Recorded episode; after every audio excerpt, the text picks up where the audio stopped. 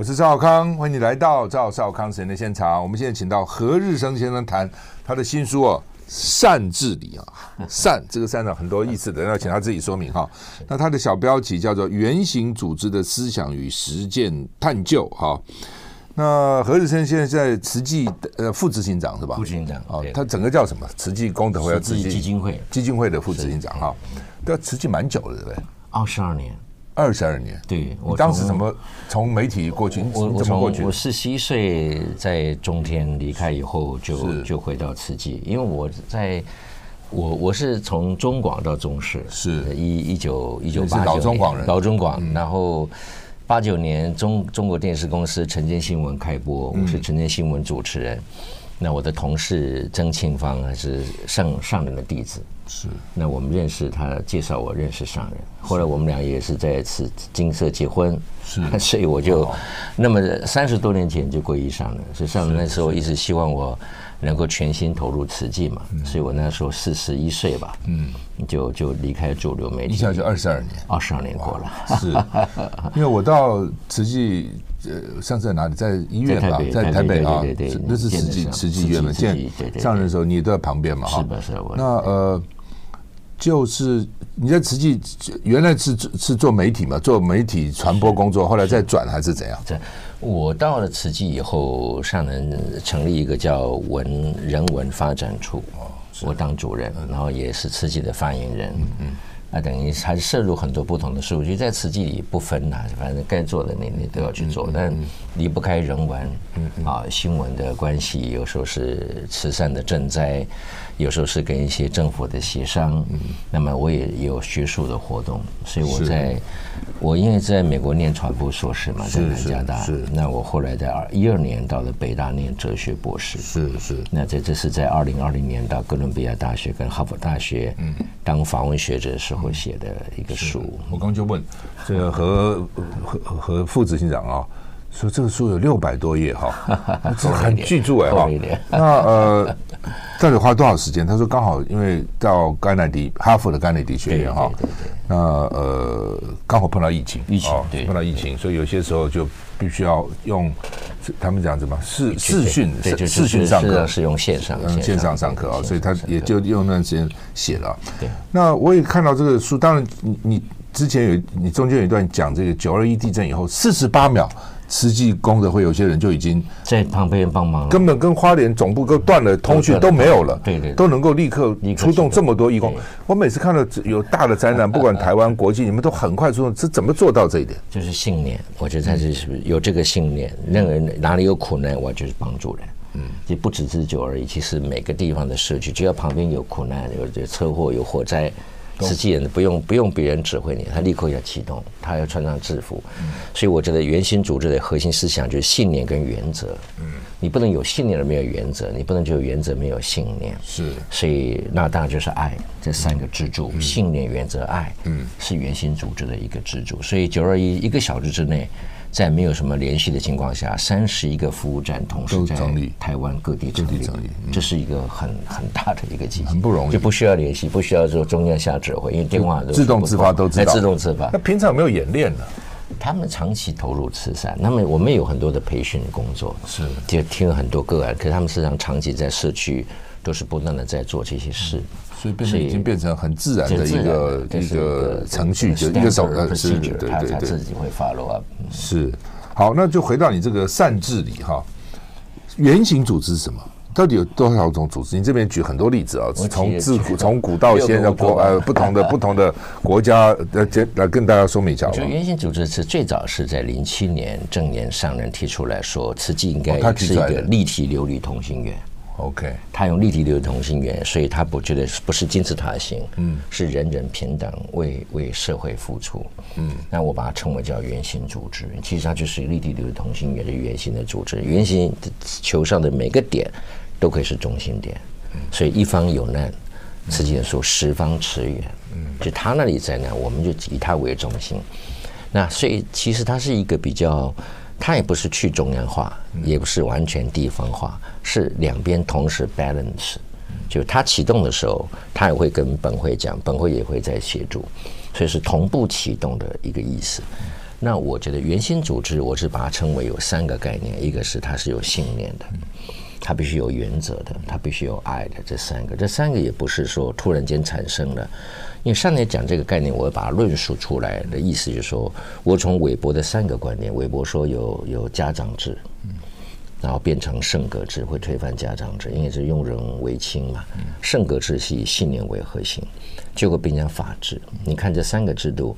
韦伯认为是三个阶段啊，圣格制取代家长制，法治取代圣格制，可是实际同时存在。嗯，上人既是大家长，嗯，他有圣格，嗯，啊，以信念来领导职工。我们有，他又是我们基金会的董事长。嗯，我们慈善、医疗、教育、人文都有法人，都需要法治。嗯，所以我觉得家长的核心是爱，不是用人为亲，那是负面观点，那是不好的时候，好的时候是以爱。家里有爱，大家长爱爱爱家人。那么圣格制的核心是信念，法治型的核心是依法原则。所以原心组织三个信念都必须存在，它既是有信念，信念是什么？你要界定清楚，你有哪些原则，哪些是不可做？对的事要用爱来做，不是强迫人家来做。所以我认为慈济在一个阶段里面是很很符合这个理想。但是，我觉得随着时间更迭，有时候会倾向法治一点，有时候倾向家长这一点，因为他这个，因为上人的弟子不见得像上人这样哈都能够把这三个融合。那我认为这也是慈济要继续 follow 的。那我也认为他也可以提供到各组织做借鉴。你问你自己，我的信念在哪里？我的原则在哪里？我有没有用爱来行使？那。呃，慈济这些怎么叫会员嘛？会员他们的信念是什么？自工信念就是付出无所求，付出无所求，付出还要感恩，这最核心的思想。是比受更为有福，等于说付出无所求，付出还要感恩。感恩，哎，我有这个机会能够帮帮助别人，对对，感谢我有这个能力啊！你要对自己付出的要感恩、尊重、爱，或者这是他的核心概念，就是付出无所求。不止无所求，付出还要感恩。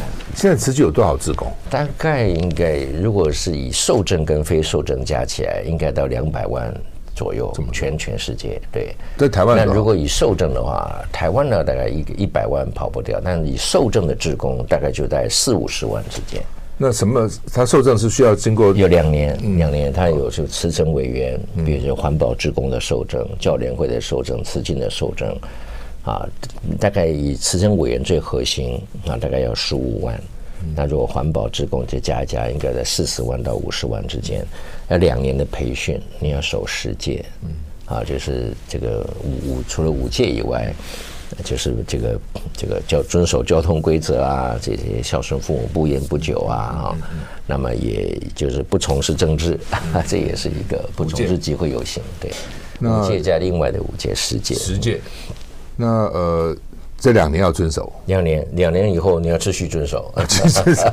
我这两年至少要，这两年之内要。两年你要做到。比如说有些时候，很笑话，就是说，呃，爸爸还在抽烟嘛，那人家培训嘛，那考核前，这个这个资深就打电话去去他家，问儿子说：“哎，呃，您您爸爸是能假什么婚啊？我们送您上你爸爸这个烟嘛，他是喝吸，这个是都是抽哪个牌子？”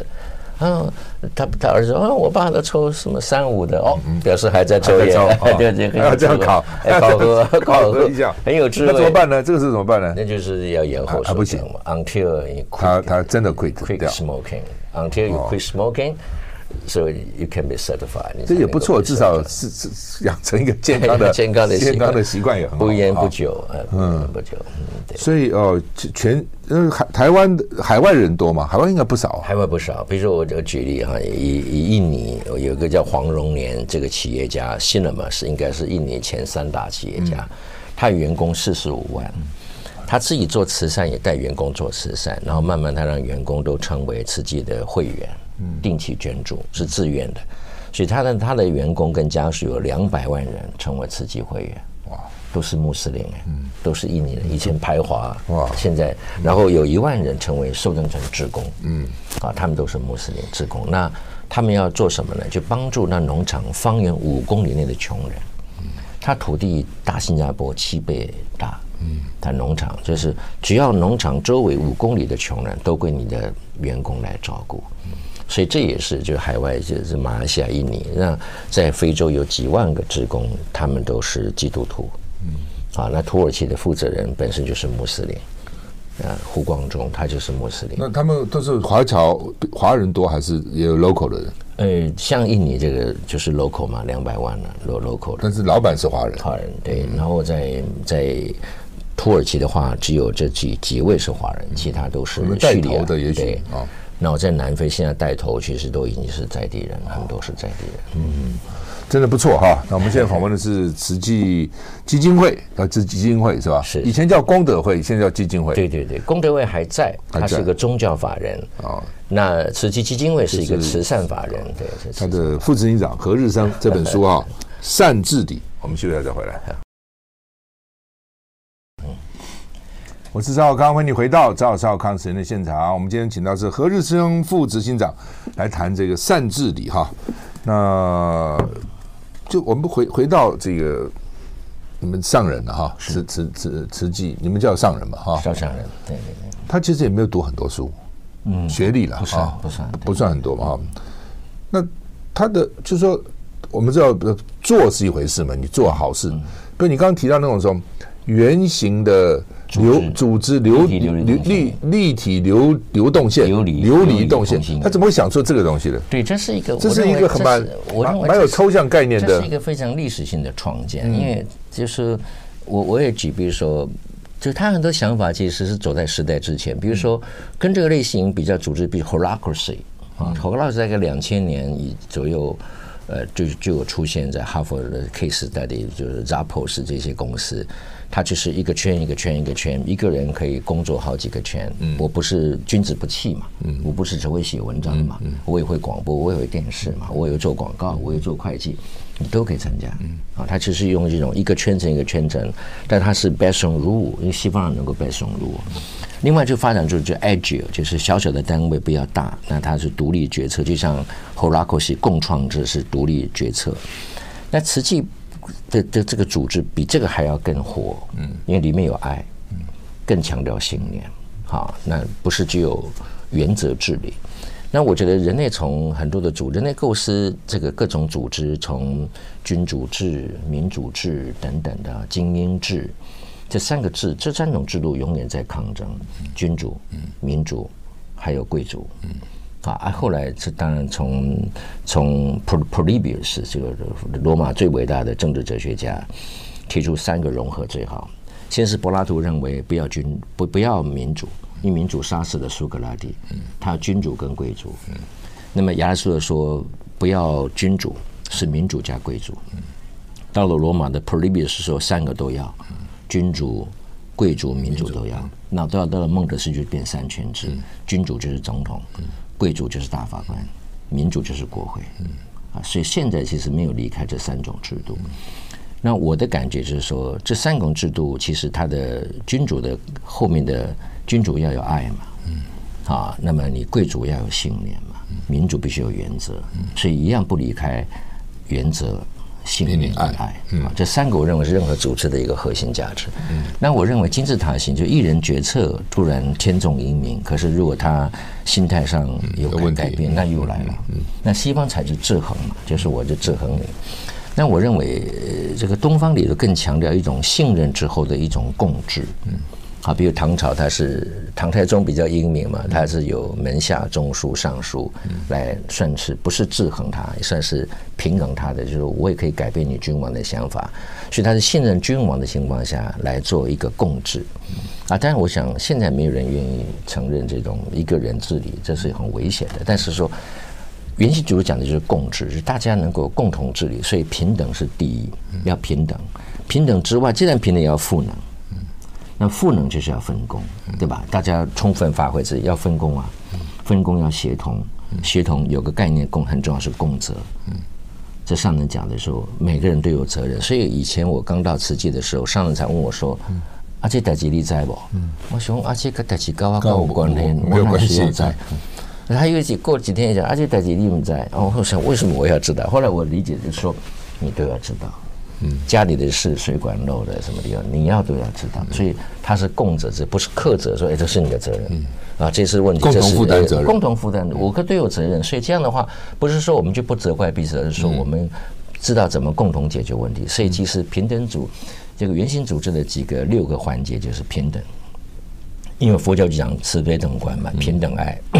当代也讲平等，平等之后，既然平等要赋能，赋能要尊重差异，每个人不一样，你特别有才华，他口才特别好，啊，不同，所以我们要分工，分工要协同。协同就是要共责，共责才有共善。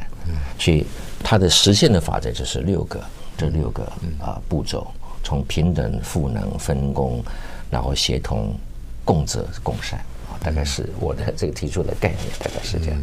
那它不是 apply 到宗教组织，我认为它可以在别的一个组织里，你可以参考这样的一个核心。这不一定宗教组织，不能你社会组织，你也可以把你的东西融进去，哪怕是政治体制，你也可以融进去里面。嗯，那比如实际来讲，它组织也算是蛮庞大的，对不对？一百三十三个国家做慈善，是怎么这个管理？十八个国家呃地区有分会，嗯，那怎么管理呢？其实其实没有严格的管控，其实比较自发。嗯，就说你你你现在全世界现在，其实这个时候不知道有多少人在为地方服务，嗯。你不可能什么都有管到管管管嘛，所以什么都要控制，不可能平等赋能。那平等是基于什么？信念价值的平等。你每个人都有这个信念，付出无所求，嗯，要守住原则，嗯。那这个平等不是说能力平等，是信念价值平等，啊，爱是平等的。这三个平等情况下，你被赋能，你培训，长期投入慈善，哎，你就知道怎么分工嘛，那你就知道大家怎么协同嘛。啊，那大家怎么共责嘛？那怎么怎么去共善？嗯，所以就在这一刻，不知道有多少人在在在工作，在做慈善事，那彼此也不会知道。嗯啊啊，当然历史整理回来，啊，我原来啊叙利亚这个难民在土耳其怎么被照顾？哦，原来约旦啊在做预诊，哦，原来菲律宾啊在发放，啊，原来印尼在做什么？啊，所以其实他们都各自运行，当然各地也有执行长，执行长很多时候是职工。嗯，是职工，那他也不用什么事报，就重大的发展，哎，会跟本会商量，其他其他是可以自动自发。我发觉，反而这个本会不要管很多的地方，它发展的更快。你管太多哦，他反而后后面的去指挥前面的，除非是上人的，上人很特别。我跟你讲，他你在前面救灾，他在台湾，他都可以比你更了解当地。为什么呢？我不知道他为什么会知道，他就是同理心很强。啊。所以我们在尼泊尔赈灾，我没想到他想到了，哎，奇怪，他他的同理心特别强，嗯，所以有时候佛法有句话，你的心知道一切，啊，其实真的是这个一个一个比较觉者，他很通透，他的同理心很强，所以我们有时候是 collect information，其实有时候心更重要。比如说 Steve Jobs 就说，其实 big data 没有用，我的创新都来自我的一个直觉，我那个亲近的直觉是他禅坐嘛。所以这是另外一个思维，就是从心出发的一种同理心。那我认为上人他很同理，他做慈善做很久，他很知道受苦人需要什么，所以他感应力比你强，比我们要在第一线要强。他常说我们是都在里面看不到 big picture，我们反而应该跳出来看啊 big picture，到底这个地方真正需要的什么。所以有时候我们都会跟他连线，每天大概就正在的现场都会跟他连连线，他就分享说：“哦，你们也许可以这样做，或跟我们讲说大概是这样。”那我们也会汇报他，我们这样这样做。所以这是一个非常 mutual 的，嗯，非常互动式的。他可能经验多了，看的也多，经验也多，再这样同理心嘛，可能哦，都有可能都有关系。是善治理啊，何日生副执行长的书哈，联经出版出的。我们休息再回来。我是赵康，欢迎你回到赵少康时间的现场。我们现在访问的是慈济基金会的副执行长何日生副执行长，谈他的新书哈，特别讲的原型组织的思想与实践探究善治理哈，这中中间有很多的 case 了哈，有很多的例子哈。那呃，你是不是举几个例子来跟我们谈谈？我事实上是呃梳理的人类的组织怎么开始，嗯。然后提到早期的希腊，所以你这边有理论基础，对不对？有历史，有历史，有实物，对。然后罗马，罗马的共和如何影响到美国的宪政？影响到法国第五共和，谈到威尼斯共和为什么能够存在八百年？那么也提到包括这些佛教或儒家思想的治理模式，提到当代孟德斯鸠，甚至提到这个民主宪政。那提到宗教组织是包括梵蒂冈，嗯，啊，包括摩门教，就是基督耶稣后期圣徒教会，包括禅宗，嗯。那如果天主，天主有没有十二亿信徒？哈信徒能够维持？对他，呃，又教等于这边也讲等于教宗，等于贵族，还有一般的。对，他其实就是融合了三种制度。嗯，教宗就是像君王一样圣王。嗯。那那个贵族就是像枢机主教，主教他可以选。嗯啊，包括主教，你讲的对，民主就是他每一百年会办一个大公会。嗯，最近的大公会在一九六零到一九六六年啊，他们办的大公会，四年四百多四千多个主教回到梵蒂冈，每一年开四个月的会，所以定他的这个这个天主教的这个这个宗教法 Canon Law 啊，他的这个这个天主教的法典。来规范，就天主教是一个非常法治的，就是他对于教宗、主教、枢机主教行使什么职权很清楚。但有一点，我讲这边特别提，就是说教宗本身不是事必躬亲，嗯，他自己其实是罗马的主教，嗯，罗马的财务归他，行政归他，其他各主教虽然是他任命，五千四百多个世界的主教他任命。但主教就要五年写个报告书给他就可以了，嗯所以他不可能，所以他是一个精神跟思想的领袖，嗯啊，这个神父要怎么行使，能不能结婚，不能结婚，就他决定，嗯，啊，对于这个这个各种能不能离婚、同性恋问题，教宗说了算，他有最后的 doctrine 的决定权，那么有任命权、有罢免权，但是他其实不是事必躬亲。那么主教的权力很大，但主教在各地代表耶稣，他不代表教宗，这很有意思。他们都是耶稣的使者，不是教宗的。哎，对，所以这一点上他们是很平等的。所以，其实罗马把天主教作为国教，在公元第四世纪作为国教以后，罗马给予天主教一种制度，就把罗马的君主、贵族跟民主给了他。那他是君主、贵族为多，民主是辅助的。另外体制是这个耶稣基督后期圣徒教会，我去了呃盐湖城 Salt Lake City，啊，摩门教，摩门教，嗯、他们现在比较希望自己称为这个后期圣徒教会，哦、这样，哎，他后期圣徒，对对，基督耶稣后期后期的圣 Latter Day Saint LDS 这样。一八三五年，这个约瑟夫史密斯创立这个教，三十多岁，他跟他弟弟两个都被谋杀。因为他是基督教不兼容于他，整个领导失去一个方向。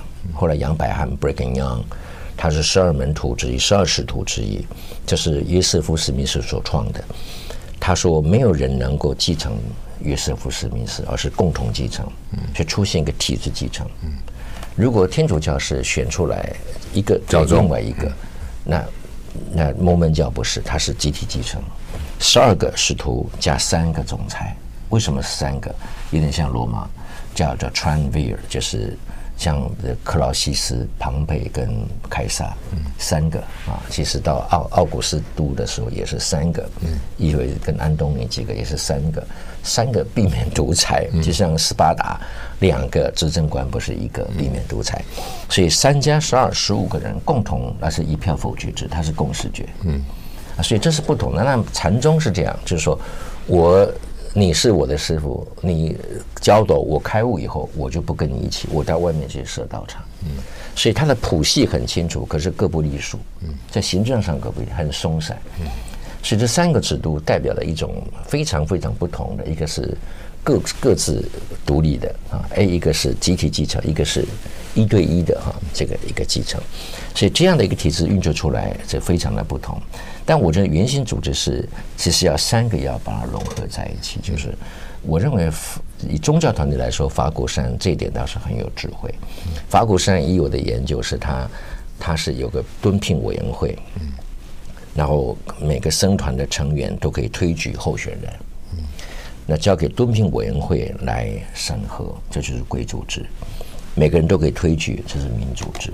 选出两到三个让方丈。来勾选谁继承他。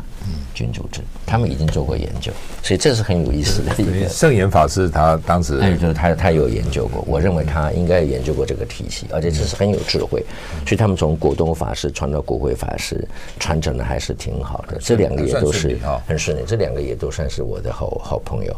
我觉得他们的品格领导都很棒。嗯，这考核要考核品德领导，这容易吗？不容易，有时候是口碑，我在想，有时候有时候是口碑，有时候是要这个德嘛。德大概就是人缘也很重要，但人缘不是那种所谓世故啊，会做人而已，而是而是你也有功嘛，功德是不不可不可。那那像这个正言上人哈，是他平常怎么管理？他到没日常，大家也也想知道，平常他是他大部分是在花莲吧？花莲啊，那最近有行脚到。他一年出来行脚一次是吧？一次或两次，也不不太不是经常出来行脚。不是经常出来。那他怎么管这么这么一两百万人的一个志工团体？我我觉得他是他最主要是他的那种那种以德了哈，嗯，以德领导，就他的德行跟他的那种情怀啊，他会让每个弟子很感动。就是说，他跟弟子讲一句话，弟子就会全权复印。比如说，他现在想要复苏尼泊尔跟印度的佛教。南边很穷困嘛，所以马来西亚跟新加坡的职工就投入，甚至有像新加坡、马来西亚都有职工放弃事业，全心投入。就他一句话，你们应该投入，也没有说你要放弃事业没有。他说那上人我，所以这种使命、这种信念、使命的赋予，是我认为上人领导的第一个成功要素，就是你给予他信念跟使命，而且你这个信念使命是上人自己亲自以身作则，你只有以身作则才能够领导别人。所以我认为信念。然后价值为领导，以信念为启发，以价值为领导。那以爱，上来就用爱来来哈来驱动大家。那我最重要是这三个信念、价值跟爱哈，是驱动慈济人能够在各地发挥，哪怕是一个执行长、副执行长也是这样，都不是来上班的。那上班不需要上的这么辛苦，工作时间这么长，可能六日都没有休息。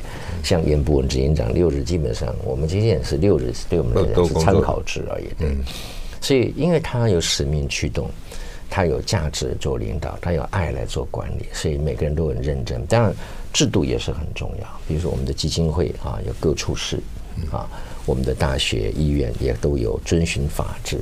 所以我说这三个缺一不可，在慈济里这三个体系其实是并存的。那有些人会比较强调制度，有些人因为我们个别的特质比较强调爱，有些人个别的比较强调信念。那三个都强调的这个组织治理，我觉得就会比较健全，也会比较符合使命驱动、价值领导、爱为管理、原则为治理啊，应该还加上原则为治理这四个啊，其实是我认为上人。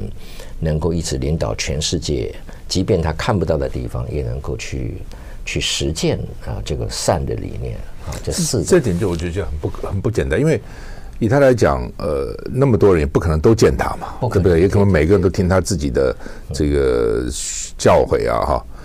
那你刚才提到说，因为大家一他一句话，哇，他连事业都放下了去。有，那他要以身作则，他怎么个以身作则法？就他因为长期为为社会在奉献嘛，他就已经做给你看。他说做到最后一口气嘛，他已经八十七了，还早上他已经八十七岁十七了哦。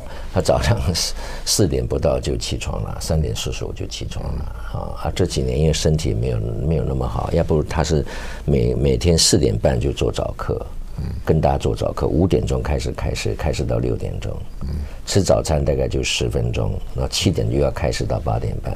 你有没有看过哪个组织的 CEO 一八点以前已经讲了两场演讲，对所有全球，而且是 broadcast worldwide，都看得到、听得到，是。这是他不断的跟你谈他的信念。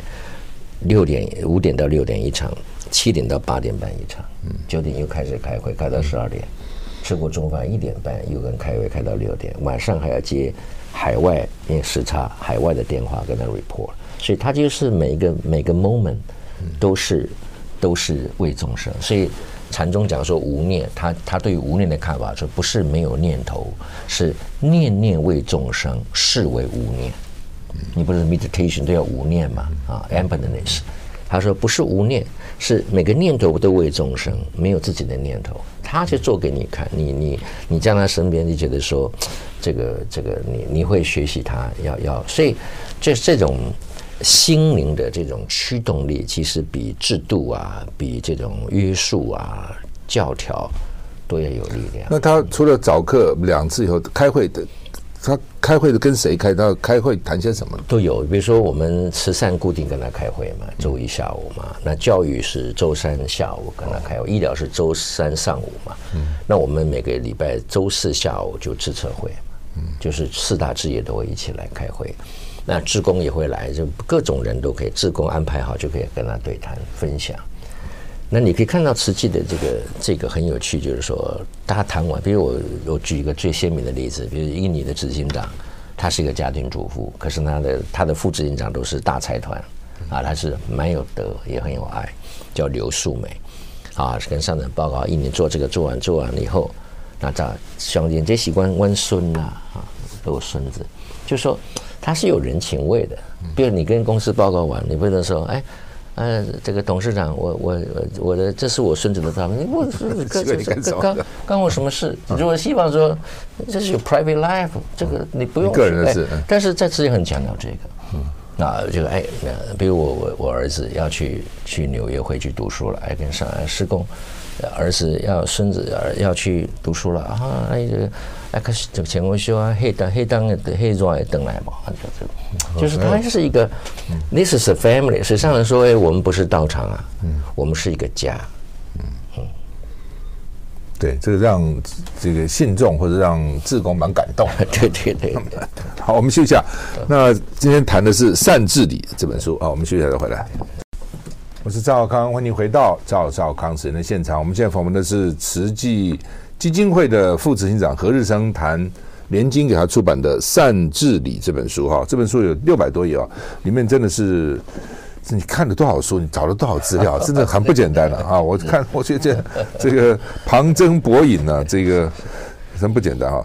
那你这边有一个图哈，在讲这个法法脉中门委员会跟中国大会。实际有个中务大会，下大下面四大置业，你刚刚就讲了有医医疗啦，什么慈慈善啦的，然后呢，法没宗门委员会下面还有纪。静思精舍慈济功德会这边等于是它是什么？它是等于是个圆，对不对？对，同心圆。然后呢，是是这个一直扩充。要不要解释一下这这个目前其实只是我的一个理想。哦，你的想法是我的想法，它还不代表慈济的想法。嗯。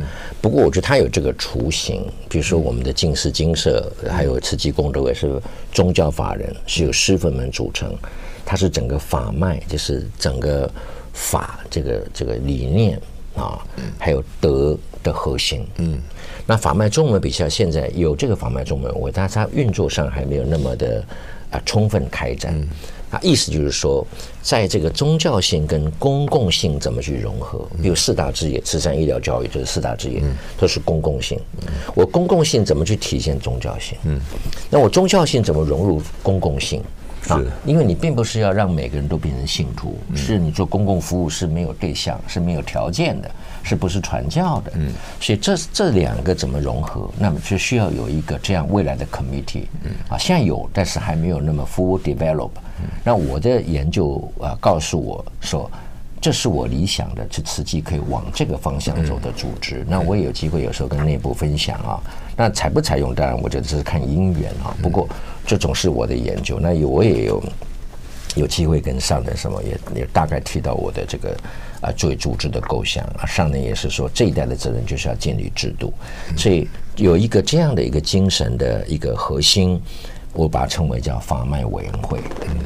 这个宗教性的情情怀、信念跟德行，怎么融入到公共性里面？就是法脉宗门，宗门就是面向社面向社会，叫慈济宗门。静思法脉以慈济来说，就是它的这个这个佛法的源头啊，这个精神上人所开创的。这个思想、信念跟德行的实践，这个是法脉。面向就怎么样把这样的一个情怀哈，对于利益众生的情怀哈，慈悲利他的情怀，放在公共性里面，在慈善、医疗、教育、人文、环保来开展公共性，这两个要成为一个 committee，而且是说以生跟熟之间有个 committee，大家来共治。如果你想象像十二使徒团啊，摩门教共同治理一样，你未来不是一个圣人，而是一一群圣贤，嗯啊，所以这也是慈济。那么这个所谓的全球中务大会，这只是我一个构想，有没有可能像梵蒂冈一样啊，就是有一个这样的一个全世界的主教大会，来共同制定所谓的慈济总归的可能性？我们现在有十届，但我更希望看到的是未来很清楚的知道。每一个角色的行使，它是必须有被规范的。现在，那么上人圣人来主持，那么长期下来。他必须，我们这些俗人还是要有一套规范制度，而且是上人认可的一个制度。那我认为这才是一个千秋百世的一个体制。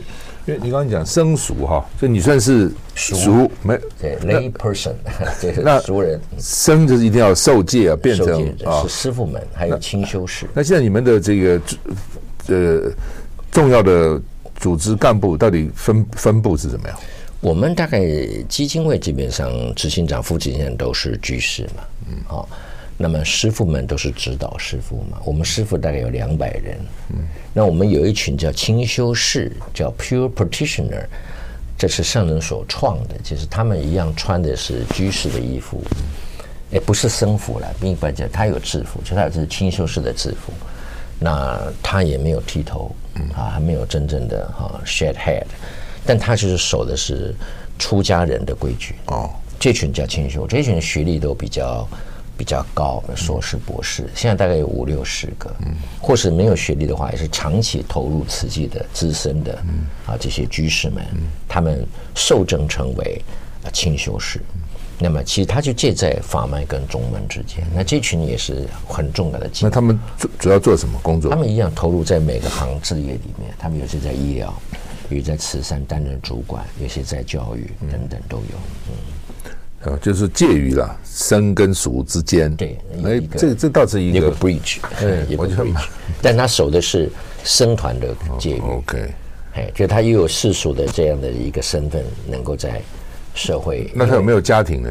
没有，不能结婚，不能结婚。对，哦，这样子不结婚，那他为什么不干干脆这个就剃度算了呢？有些也选择剃度。但上人就创立这个制度，就是有个清修士，他不用剃度，先对。过渡一下，这样类似这样，也不见得过渡，它可以一直并存，一直做我知道，但是要 要转换就转换嘛，也可以转换，对，但是基本上你不转换一样维持这个身份，因为这里不是一个不是一个一个 label 啊，不是一个 hierarchy。它事实上是一个 coexist 并存的状态。上人有很多创意，这就是一个创意，对不对？对，创意。一般就是不是这样，就是这样。世界里没有这样的例子。嗯，我觉得很特别的例子。嗯，那我觉得他的用意是在于，就是说，有些时候，呃，僧侣以他的这种出家人的面貌进到世俗世界，有时候很不容易啊，就是在传统社会里很不容易融合。嗯，可是如果有一个在家的形象。内心却是一个是出家人的这样的一种羞耻，那么他融入社会的情况会更好。嗯，多少有这样的用意。是，好，那么我们现在访问的是何日生副执行长谈《善治理》这本书啊。我们休息一下再回来。我是赵少康，欢迎回到赵少康时间的现场。我们现在访问的是何日生副执行长，慈济基金会谈他的《善治理》这本书。哈，那因为时间不多了，那回到实际上，我觉得。他还是蛮重要，从年轻就开始一路啊，我们也看过他以前的故事哈。是是。那他每天见见这么多人，还要讲那么多这个讲经讲道哈，他自己应该有要花多少时间来吸收呢？还有思考啊，主要是对我我我我感觉他他是天纵英明。有点天生的智慧，你看他讲佛经旁征博引，嗯，你很难找到说他有多少时间去看书。对啊，佛经也不容易，我也找了佛经来看，我觉得也蛮深奥的，蛮深奥的。可他能理解，他他他讲佛经，就你感感觉你活在那个现场一样，嗯，啊，所以当然我讲以以佛法来说，他是累世修行，嗯，啊，那以世俗来说，他就是天纵英明，他就是天生，他就是有这个智慧。那以佛法来说，它是累世、累生、累世累积的这样的智慧。因为有一些我们看到那三岁小孩弹钢琴，有些会讲，那就没有办法，他是天分。有很多是这样，艺术啊、文学啊，很多天分。那他他就是科学也是，对，他就是天纵英明。那这种这种不世出的不不世出的这种圣格的人，其实是不容易寻找了哈。那当然，我觉得一般人还是要透过努力嘛，像我们就要阅阅读啊、思考啊什么。那但我认为上人思考的问题都很根本，他会在大问题上，他不是去取巧，他会回到他的本质面，认为什么事情是最出发的，嗯也是最长远的。我看他很多的选择，最后都会回到那个最初点，最出发心是什么？那最根本的问题解决之道是什么？而他在这个事情上是不会妥协的。好，他会因为可以权宜，可是他的权宜一定是要在他的那种根本的这个事情原则跟信念上来立足。这是我认为他非常不一样的地方。我看他讲话慢慢的嘛，哈，慢慢的嘛。那比如你们开会，只要有不同意见的话，到底？到底是他会坚持吗？还是会啊？他会坚持。那那你们会坚持的所以，我们觉得我们比较对的。我我不敢，别人我不知道，我不敢。他点讲的，我不敢点第三句。哦，这样子啊？对对对对，我不敢。那如果你觉得他他的结他的结论不见得不见得那么好的话呢？哎呦。因人而异，像我们就照做，做到后来他他是对的。哦，这样子，他是经验发觉他是他是对的，就他他的看法还是比较。不你刚刚讲的是，如果说任何事从从根本来思考，其实是嗯是对的。你要从很多事你不需要想那么复杂，一大堆乱七八糟，其实就是根本本立而道生嘛。是，君子务本，本立而道生。你讲的完全正确，就是这个道理。他对儒家的摄受很强，他读了很多《论语》跟孔子，他很。他崇敬孔子，跟崇敬佛陀一样，他自己这样讲的。嗯，所以他以前是一边种田一边背四书五经。他怎么可能一个弱女子能够创造出这么大的一个一个事业出来？这这很难想象的。心的力量很强，心心灵的力量，这是真的是不容易啊。对，心灵的力量很强。嗯，所以我善经就讲说，心灵资本会建构社会资本，社会资本就会建构经济资本。或是建构一个一个慈善的资本，所以其实不，但你这样讲是比较抽象。什么叫心灵力量？心灵力量其实什么感动人，对不对？其实这是一种，如果是如果能够去分析的话，就慈悲心。嗯，但是很多人也有慈悲心呢、啊。那慈悲心强到什么程度？比如我举个例子，他在年轻的时候，他心脏不好，心脏常常有衰竭，所以就有个药叫救心，我知道，当时很贵嘛。嗯那他有一次去台东拜访一个很贫困的八十岁的这个老老先生，这老先生呢叫苏有成，他一身是病，心脏也不好。他跟上人说：“啊，我的心脏不好，啊，天公五其中有给我救心啊，啊，哪会的有的就后悔啊。”回去没多久，他的母亲上人母亲就寄给他日本买的救心，他拿到以后立刻给。